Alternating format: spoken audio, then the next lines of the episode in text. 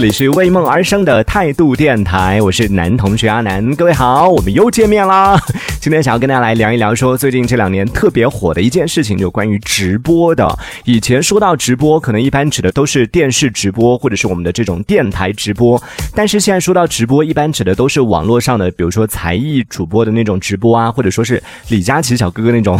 带货直播。所以今天我们聊到就是网络直播这件事情，想问问大家，你平时会不会看直播？一般你都会看什么类型的直播呢？我先抛砖引玉，跟大家分享一下吧。其实我看的直播还挺多的，从最早的时候就真的是看。才艺主播，我之前有看了一个小哥哥，真的是很多才多艺，又会弹琴，然后唱歌很好听，长得也还不错，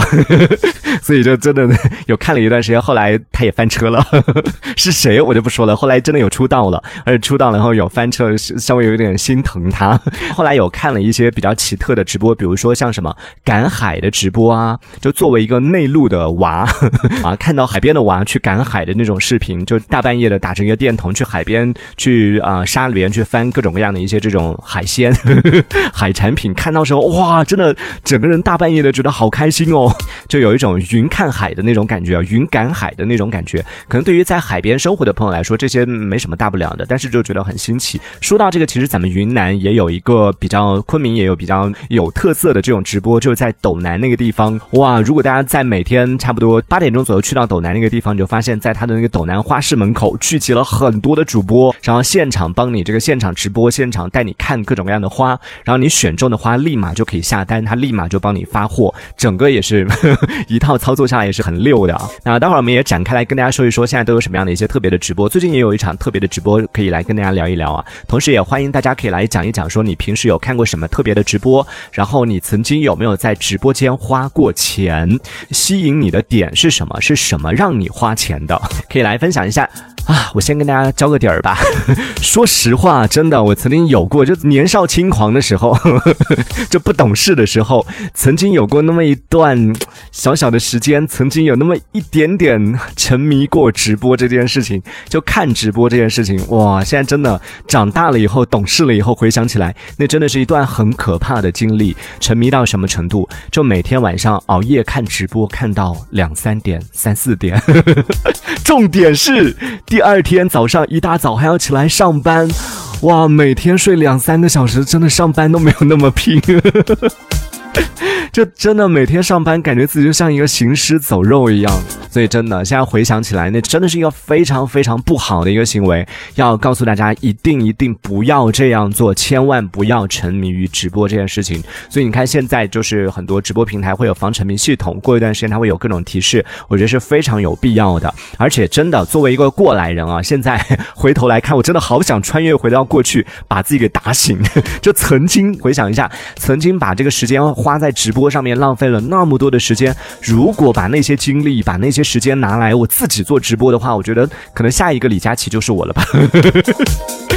不好意思，有点太狂了。行啦，其实我自己也有尝试过，做了一段时间这种网络的直播，是真的很辛苦。但，如果你只是偶尔做一下，偶尔把它当做一个兴趣来做的话，那没有问题。但是你看，就网上的那些主播，不管是带货的也好，或者是那些真正的那种才艺主播，他其实一播就可能是几个小时，甚至是啊一整天。像我身边有一个朋友，他就是从事的是专职在做网络主播的这样的一个状态。然后每天他的直播时间，因为人比较多的时候，就是晚上人会比比较多，所以他每天就。是时间是倒过来的，白天睡觉，然后到了晚上啊十点十一点开始做直播，一直做到天亮，就这样一整宿一整宿的播，哇，就真的很快，他身体就有点吃不消了。这个真的对身体的伤害很大，对直播的人来说也是很辛苦的。所以这样长期播下来的话，真的很不容易。对，一方面是对自己消耗很大，而且最关键的是，很多主播在我们看不到的，我们看得到的李佳琦呀，或者是各种各样的一些大主播、头部主播，他们都是出来来了的。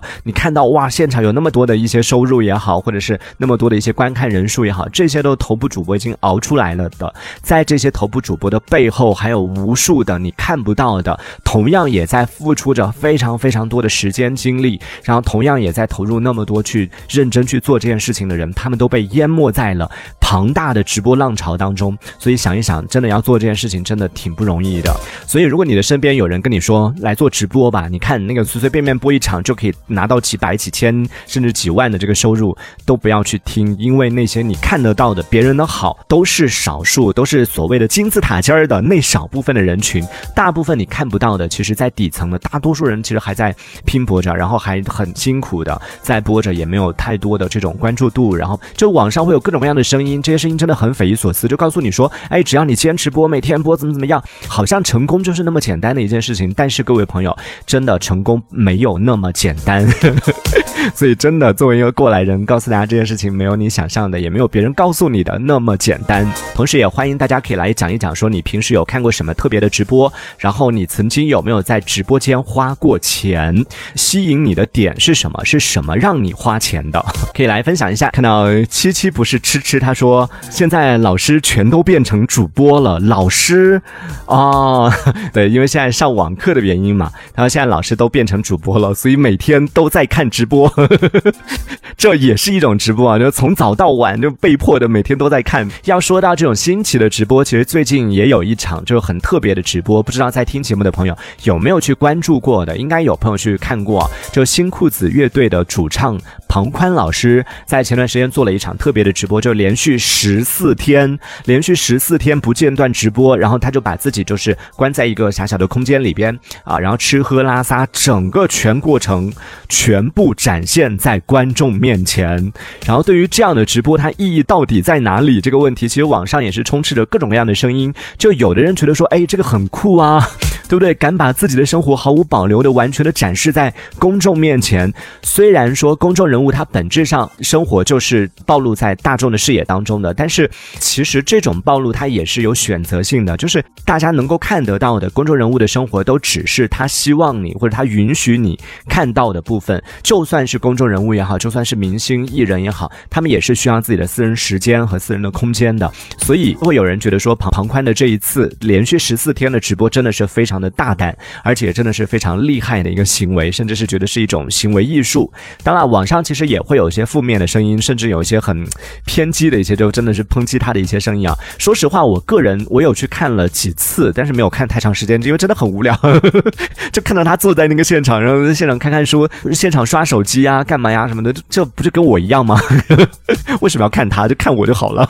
就但是真的，我个人是觉得啊，其实完全没有必要去较真儿，更没有。有必要去抨击他，因为这就是别人生活的一部分。而且我相信，就其实生活当中每个人都会有自己一些天马行空的想要去完成的事情，只是说不是每个人都有勇气去实现自己的这些天马行空的想法，对不对？但是从这一点来说，其实说实话，我还是觉得庞宽他自己想要做这样的一场直播，并且真的是去做到了十四天了全程这样的直播，我个人是非常佩服他的勇气的。所以至于里边有没有作秀的成分，以及他是不是为了博流量啊等。等这样的一些原因，我觉得没有必要去做太多的一些考虑，因为现在当下这样的一个环境当中，很多在网络上大家做很多的一些事情，可能都是为了博眼球，可能都是为了商业变现什么的。那也不是说人家有流量的事情都是错的，对不对？都要去骂两句什么的，我觉得这大可不必。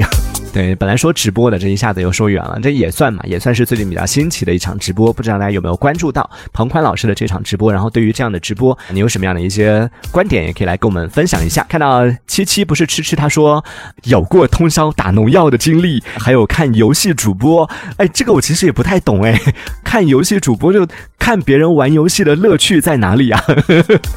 就有那个时间去看别人玩游戏，为什么不自己来两把呢？说到网络直播，其实就不得不提有一个人群了，那就是榜一大哥。一提到榜一大哥，可能很多朋友第一时间想到的就是现在各种各样的直播间里边充斥着的 PK 连麦，然后刷礼物啊这一类的这种操作啊，感觉好像就真的是在直播间里边，就谁送的礼物越多，谁是榜一大哥，谁在直播间的地位就更高。而从这个平台也好，然后到各种各样的 MCN 机构，再到各种。主播真的是感觉好像大家都在绞尽脑汁、使尽浑身解数，为的就是想方设法的要把你的钱包掏空。所以从某种程度上来说，现在直播圈真的有点。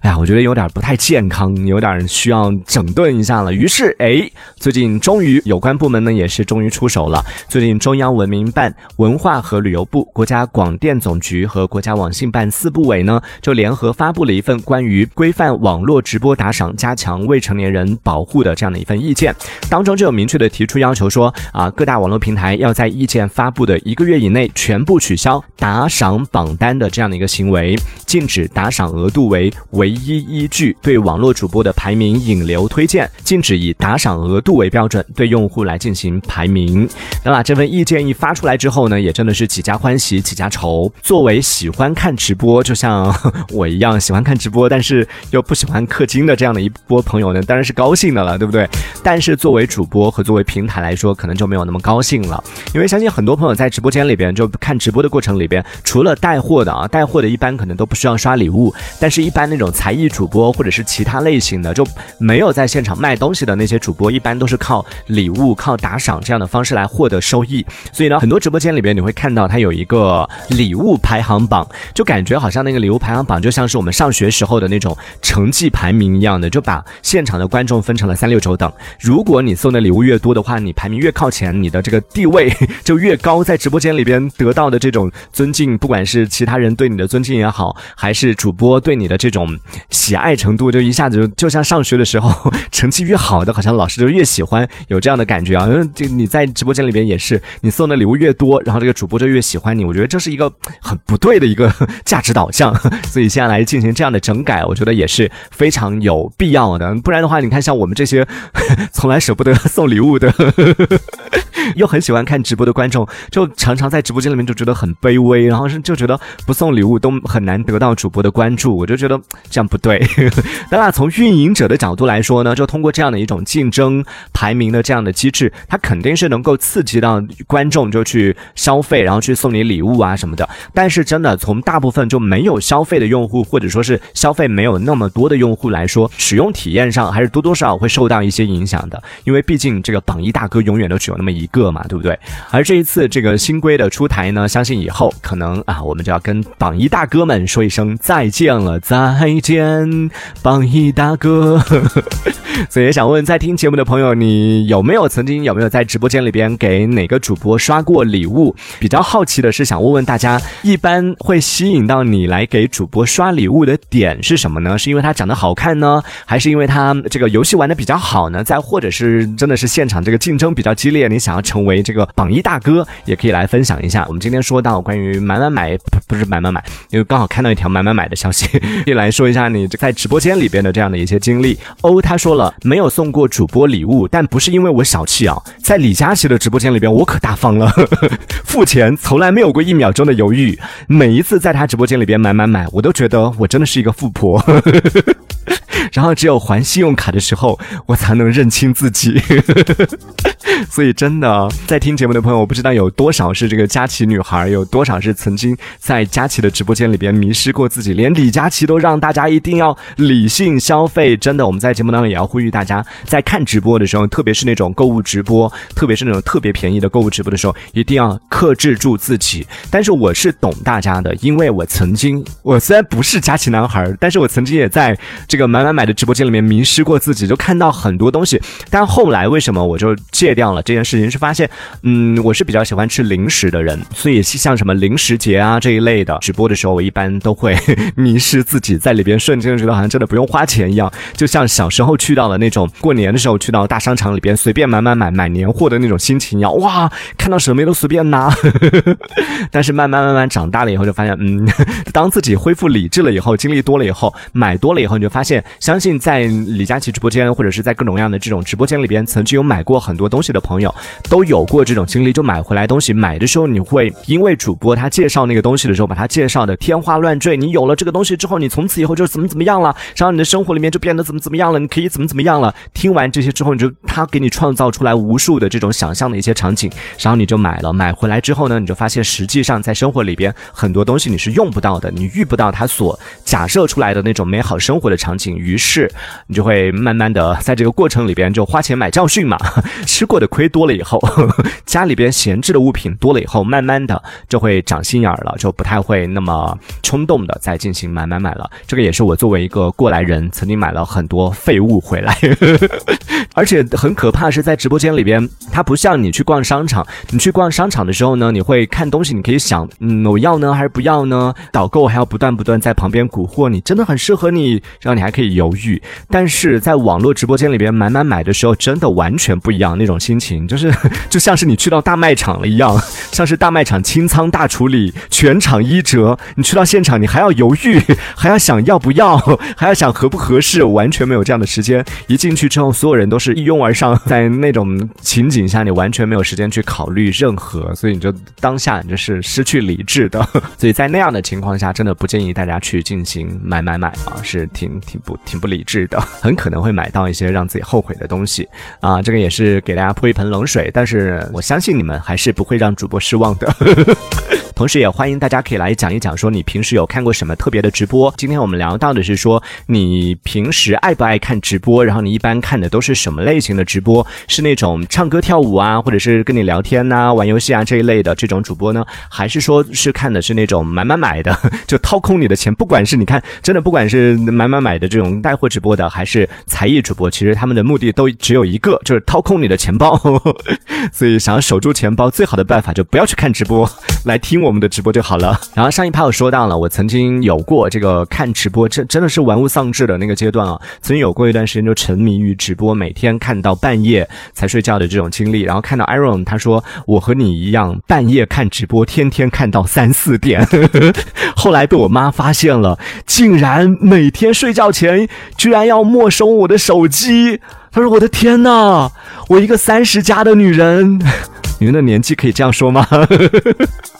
我一个三十加的女人，睡觉前还要被没收手机，太伤自尊了。作为一个成年人，你还好意思说 一个三十加的女人，这点自制力都没有？但说实话，真我的身边，不要说三十加了，四十加的，就连我妈，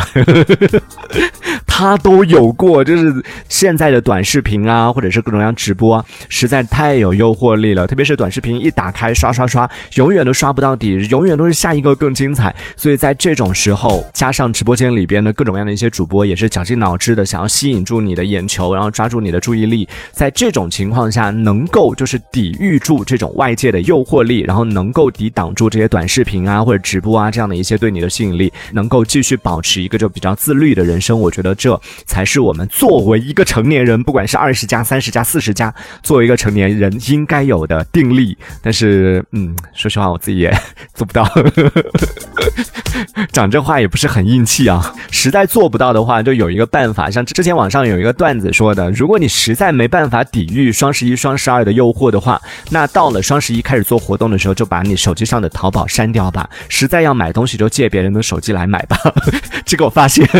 借别人那边想说，嗯，反正不是自己的钱，也没什么概念，蹭蹭蹭买的比往年还要多，也可能出现这种情况啊。好，这一趴跟大家说到是关于直播这件事情，真的，你看一说到直播，直播深似海，大家进入到这个直播的黑洞之后，就真的是难以自拔。有那么多的一些曾经被直播坑过的一些经历，而我们刚刚讲到，现在直播它也是整个行业变得非常庞大了嘛，然后也里边也是鱼龙混杂，在这样的大环境里边呢，国家也是出台了相应的一些政策，相应的一些这个规定，要求进行整个行业进行自我整顿。这样的时候，对于不管是对于我们做直播的人来说，还是对于我们这个看直播的人来说，相信之后这个环境对我们都是越来越越有利。之前经常会看到新闻里面有出现什么小小朋友用爸妈的手机去给主播打赏，然后哗哗哗刷了几万块钱什么的，最后又开始扯怎么去认定是成年人打赏的还是未成年人打赏的。现在这个咱们国家也是出台了相应的一些规定啊，未成年人是不能进行直播，同时也是不能进行这种打赏的。相应的这些政策完善了之后呢，相信